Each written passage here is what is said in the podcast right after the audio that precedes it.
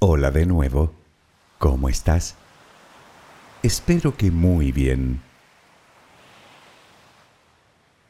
Existen muchas preguntas existenciales que todos nos hemos hecho en alguna ocasión y para las que la ciencia no dispone de respuestas. ¿A dónde vamos? ¿De dónde venimos? ¿Por qué existimos?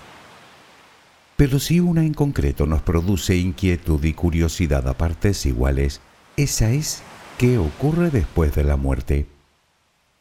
Como ya hemos comentado, para la mayoría de la ciencia, todo, incluida nuestra conciencia, se acaba después de la muerte cerebral. Simplemente más allá no hay nada, o mejor, no hay más allá.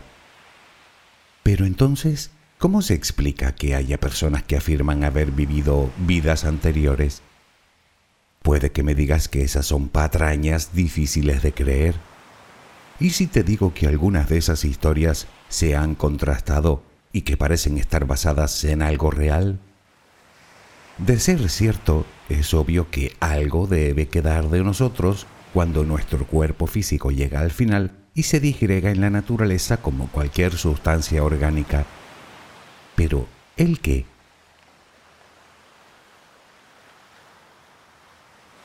Todos, absolutamente todos, algún día inevitablemente falleceremos. No lo digo por dramatizar, ni mucho menos, sino porque la muerte es parte inherente de la propia vida, tanto como la respiración, la alimentación o la reproducción. Es un simple proceso natural. Aunque nos cueste aceptarlo, se trata de un destino común a todos los seres vivos de este planeta. De hecho, estarás de acuerdo conmigo en que del futuro es lo único que podemos dar como seguro. Obviamente no es mi intención perturbar la tranquilidad de nadie hablando de esto. Lo que pretendo, si es que eso es posible, es intentar desvelar los misterios que entraña. No me digas que no te pica la curiosidad. si el capítulo anterior fue interesante, este creo que aún lo será más. Permíteme acompañarte mientras concilias el sueño y seguiremos hablando de este misterioso tema. Relajemos primero cuerpo y mente. Colócate en la posición que prefieras para dormir. Lo importante es que te encuentres lo más cómoda o cómodo posible. Si no encuentras esa posición en estos momentos, Recuerda que puedes ponerte boca arriba, con los brazos a los costados y las palmas de las manos hacia abajo. Toma una respiración profunda. Retén el aire un par de segundos. Ahora suéltalo lentamente. Debes vaciar los pulmones por completo. Repítelo tres veces más. Inspira profundamente. Exhala. Inspira. Exhala. Inspira. Exhala.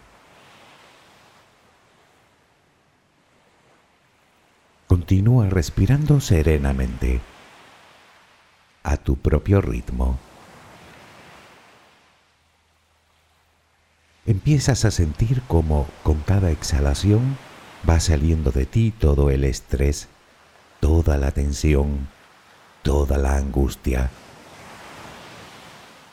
Puedes visualizarlo como humo negro que vas expulsando cada vez que sueltas el aire.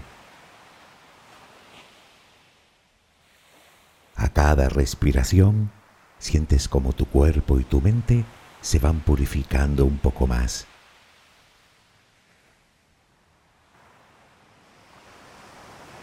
Ahora relajaremos el cuerpo. Comenzamos por los pies. Siéntelos apoyados sobre la cama. Nota su peso. siente cómo se relajan por completo. Continúa por las piernas. Percibe cómo se van relajando completamente. Centra la atención ahora en la cadera. Vas notando su peso y sientes cómo se va relajando también. Nota el peso de la espalda, el peso de los brazos, de las manos, de los dedos.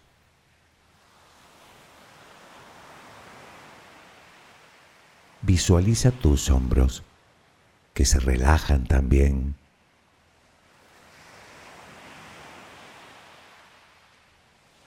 Continuamos con el cuello, la cabeza, el cuero cabelludo, la mandíbula, los párpados. Toda nuestra cara queda completamente relajada.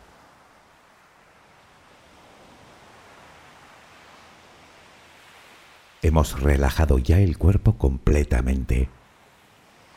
Procura que tu respiración siga siendo serena y tranquila.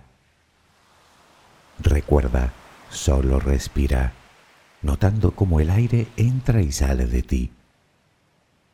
Inspira. Exhala. Inspira. Exhala.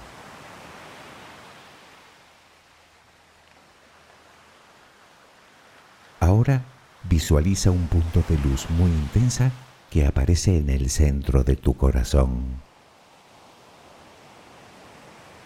es solo un punto muy pequeño, pero brilla mucho. Visualiza tu corazón latiendo lenta y vigorosamente y esa luz en el centro. ¿Puedes verla? Obsérvala con atención. Es una luz blanca, muy hermosa, tranquilizadora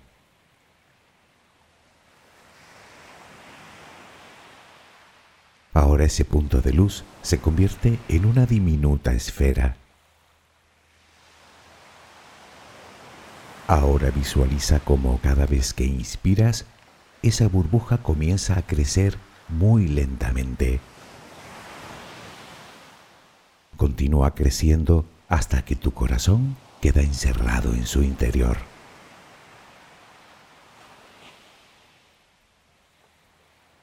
Cada vez que entra aire en tu interior, parece como si insuflara más energía en eso que parece un globo, que poco a poco se va haciendo más y más grande, iluminando tu interior y llenándote de serenidad, de paz, de amor.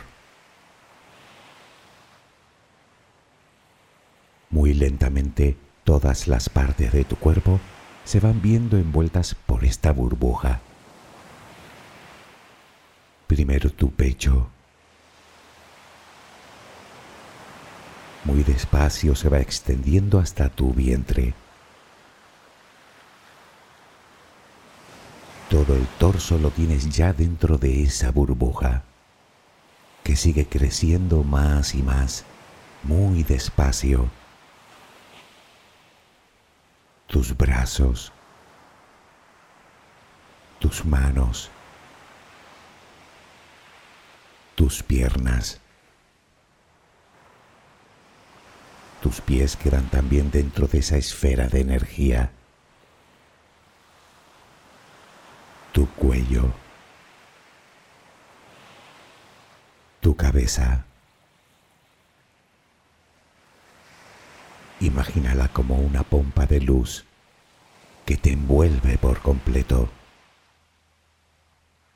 Dentro de esa burbuja notas tranquilidad, sosiego, seguridad, calma. Sientes su tibio calor, su quietud. Aquí dentro puedes descansar. En el interior de esta burbuja no hay ni pasado ni futuro, solo tú ahora. Aquí no hay nada que pueda perturbarte. Aquí estás a salvo. Aquí estás en paz. Sigue respirando tranquila y acompasadamente. Solo respira.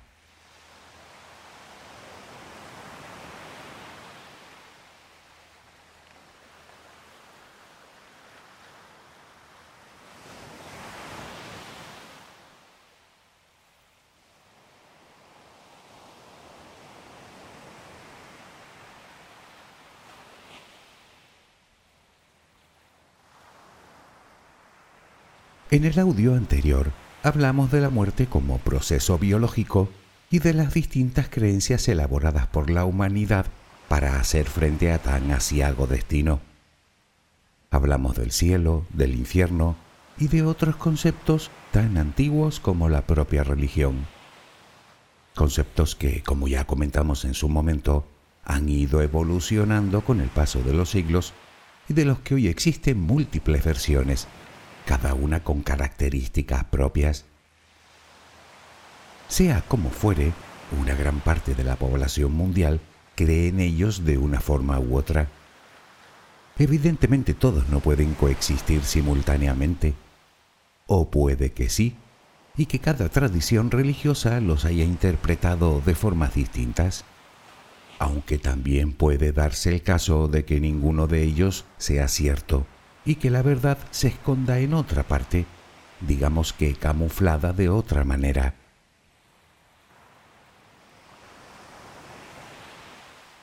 En este capítulo seguiremos hablando de la muerte, o mejor, de lo que ocurre más allá de ella, pero eso sí, centrándonos un poco más en estudios científicos que han llevado a cabo investigadores de prestigiosas universidades de todo el mundo en un intento de desentrañar el misterio. De todas formas, si estás esperando todas las respuestas, me temo que no voy a poder dártelas. Nadie puede. Solo existen teorías, conjeturas y deducciones. Es cierto que se han realizado estudios muy interesantes, pero nada concluyentes. En cualquier caso les echaremos un vistazo y luego que cada uno decida creer en lo que más le convenga.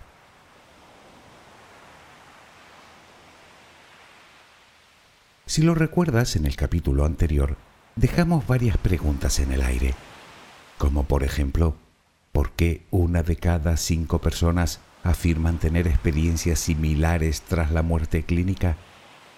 ¿Es que acaso es nuestro cerebro el que crea todas esas imágenes y experiencias, como afirman unos? ¿O es el alma que sale de nosotros y nos mira desde fuera, como afirman otros? Para responder a esta pregunta, antes debemos responder a otra. ¿Qué ocurre en nuestro cerebro cuando morimos?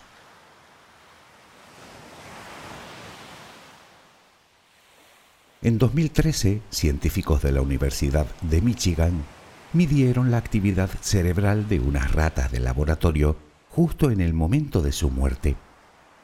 Lo que descubrieron fue sorprendente. Resulta que inmediatamente después de la muerte clínica, sus cerebros presentaban un inusual aumento de la actividad con altos niveles de ondas gamma, superiores incluso a los registrados cuando estaban en estado de vigilia. Una actividad que se relaciona directamente con la percepción consciente. Dicho con otras palabras, tras la muerte clínica, esos animales tuvieron alguna clase de experiencia. Obviamente se desconoce de qué tipo, pero lo que parece indudable es que la tuvieron.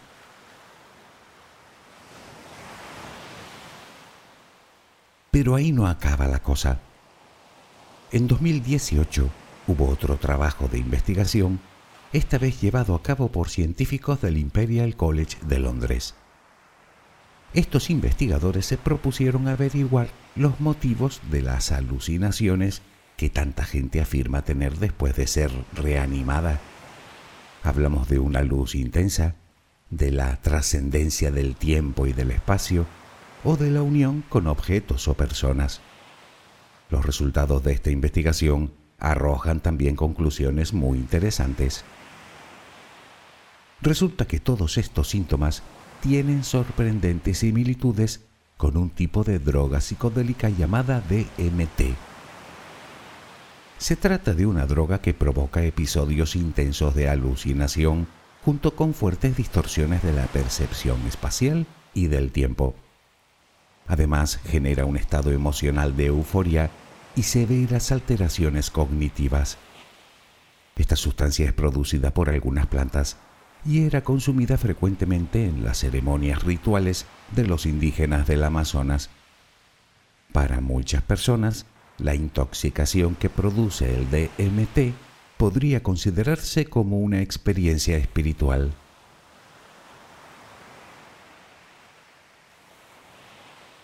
Te preguntarás a dónde quiero llegar con todo esto. Bien, ¿has oído hablar de la llamada glándula pineal? También conocida como epífisis cerebral. Pues parece ser que en esta zona de nuestro cerebro se producen pequeñas cantidades de este compuesto químico. Los científicos aún se preguntan si será esta la razón de que las personas que atraviesan un trance de este tipo experimenten tales alucinaciones. Sea como fuere, parece que la experiencia cercana a la muerte se puede comparar perfectamente a la intoxicación por un poderoso alucinógeno. Lo que nos lleva a plantearnos una pregunta. ¿Nos droga nuestro cerebro cuando nos llega la hora? La respuesta es nadie lo sabe con certeza, al menos de momento. Muchos afirman que no es una idea del todo descabellada ni mucho menos, aunque otros creen que no es así y que la explicación tiene que ver más con lo que entendemos como vida después de la vida.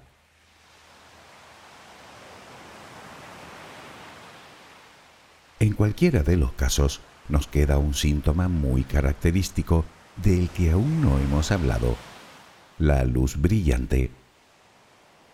Aunque no lo creas, también se han realizado estudios en este sentido.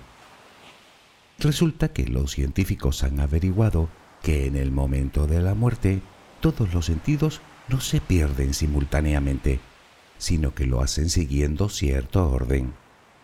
Parece ser que en ese momento el cerebro comienza a sacrificar determinadas áreas menos críticas para su supervivencia, mientras que otras se excitan, en especial la relacionada con la vista. Según han descubierto un grupo de científicos canadienses, mediante el uso de electroencefalogramas, el primer sentido que se pierde es precisamente ese, la vista. Eso podría explicar lo de la luz. Es como si de alguna manera nuestro cerebro nos cegara. Los últimos son el tacto y el oído. Y algo aún más interesante. Parece ser que los sistemas auditivos responden de manera similar a como lo hacen en las personas jóvenes y saludables. Es decir, que muy bien.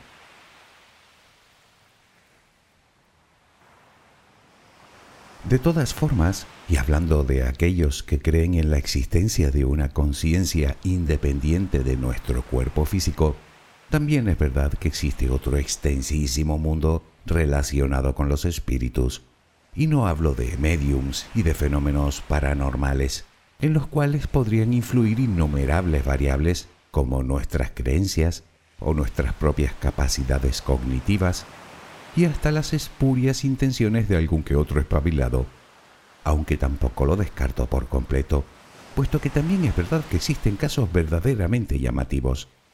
En realidad quería hablar de personas proveniente tanto de culturas y religiones que creen en la reencarnación como de culturas y religiones que la rechazan, que afirman recordar vidas anteriores con asombrosa exactitud.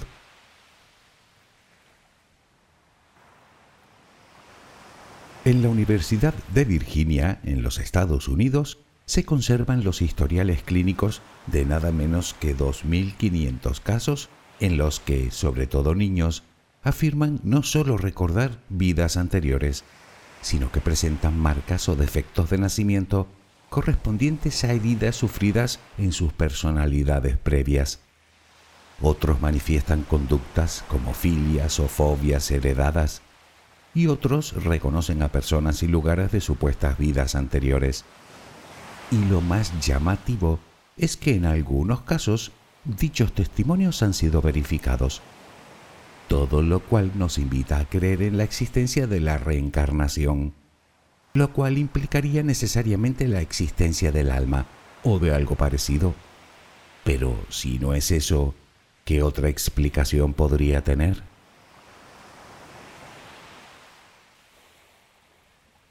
Un reducido número de científicos, con el estadounidense Robert Lanza a la cabeza, defienden una teoría alternativa llamada biocentrismo. Dicha teoría sostiene la supremacía de la conciencia y establece que lo que percibimos como realidad es un proceso que exige precisamente de esta, de la conciencia. Intentaré explicarme. Demos un paso atrás ¿Recuerdas el experimento de Young? Quizá te suene más por el experimento de la doble rendija. Resumiéndolo mucho, se trata de un experimento de física cuántica que demuestra la naturaleza, tanto ondulatoria como corpuscular, de las partículas subatómicas. Expliquémoslo mejor.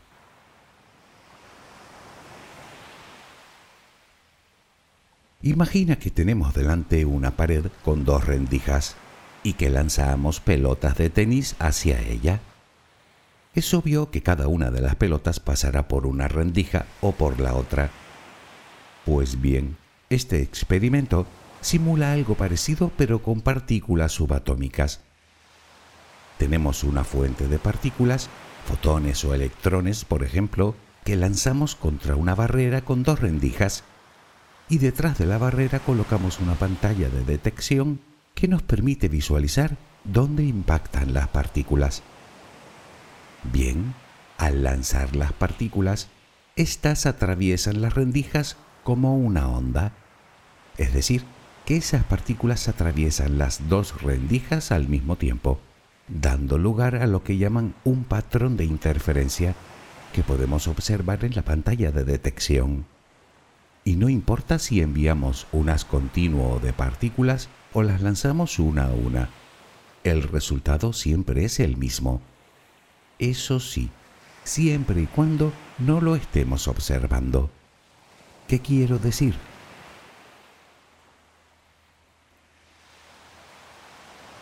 Resulta que cuando tratamos de observar lo que hacen dichas partículas o intentamos detectarlas de cualquier manera, sucede algo especialmente intrigante. Cuando las observamos por cualquier medio, entonces sí que actúan como partículas individuales, es decir, como pelotas de tenis atravesando las rendijas en la pared. Dicho de otro modo, el acto de medir u observar qué rendija atraviesa la partícula en cuestión perturba de alguna manera su comportamiento ondulatorio convirtiendo la onda en partículas individuales que atraviesan una rendija o la otra. Aparentemente pareciera como si esas partículas supieran, y lo pongo entrecomillado, que están siendo observadas. En resumen, el simple conocimiento en nuestra mente de un experimento es suficiente para convertir la posibilidad en realidad.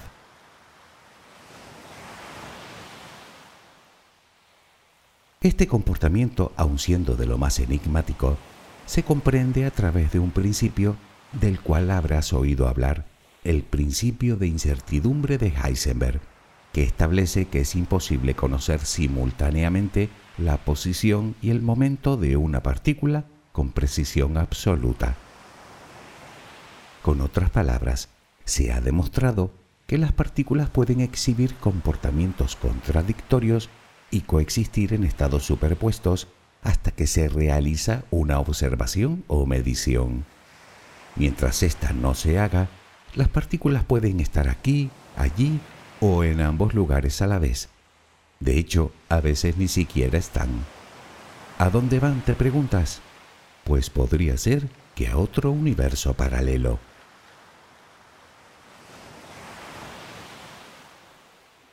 Pero ¿qué tiene que ver la muerte con la física cuántica?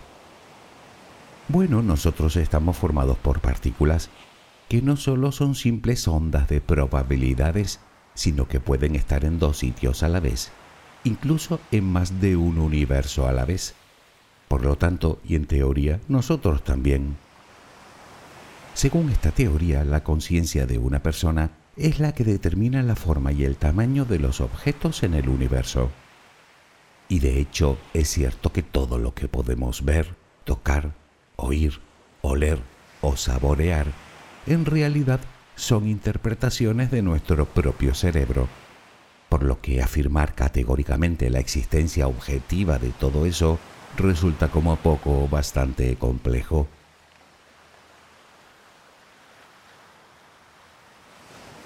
Pero ¿a dónde nos conduce todo esto?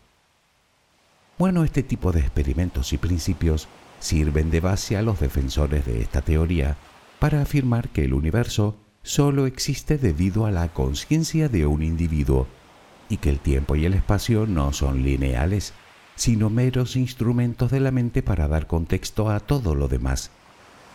Es decir, que solo son formas de percepción de los sentidos animales en lugar de objetos físicos o tangibles de lo que se deduce que si no existe ni el espacio ni el tiempo como tal, tampoco existe la muerte.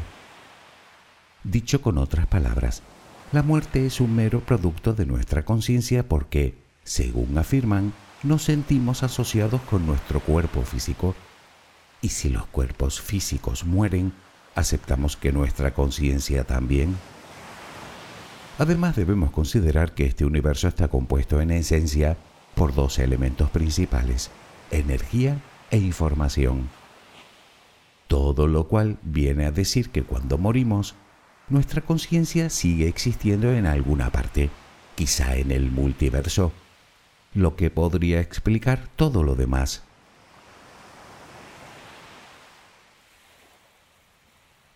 Hay que decir que para gran parte de la comunidad científica, la teoría del biocentrismo no tiene ninguna base e insisten en que no se sostiene por ningún lado. Y sea como fuere, también es verdad que es del todo indemostrable.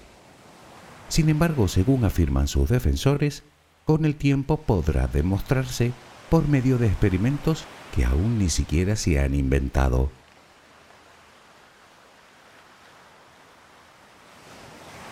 ¿Será verdad? Claro que es posible que el resto de la comunidad científica tenga razón y que todo acabe en nada, en ausencia, en olvido. Pero ¿y si resulta que el biocentrismo tiene razón y la vida después de todo sí que tiene una continuación más allá de la muerte? ¿Y si la física cuántica tiene la respuesta a todos esos fenómenos extraños e inexplicables que no podemos entender? Vaya usted a saber. Si me preguntas a mí, He de confesarte que este tema me tiene completamente desconcertado. Entre más profundizo en él, más dudas tengo.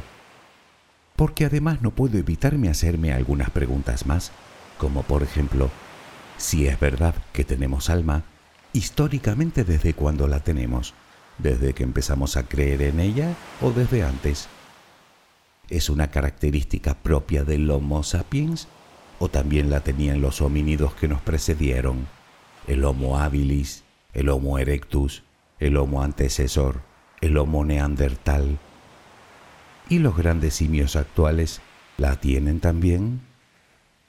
¿Se crea cuando nacemos, cuando somos concebidos, cuando adquirimos conciencia o la heredamos de vidas anteriores? Y si es así, ¿quién la hizo y cuándo? Y si resulta que ninguno de los planteamientos, tanto los que están a favor como los que están en contra, tienen razón y en el fondo hablamos de otra cosa que ni siquiera se nos ha pasado por la cabeza. quién sabe. Al final entiendo que con todo sobre la mesa, creer en una cosa o en otra se convierte en una simple decisión personal. Pero bueno, de momento, incógnitas aparte, de lo que no hay ninguna duda es de que seguimos aquí. Así que hagamos lo que toca en estos momentos, que no es otra cosa que vivir. ¿No te parece? Pues vivamos y lo que tenga que ser será. Espero que mañana tengas una maravillosa jornada. Que descanses. Buenas noches.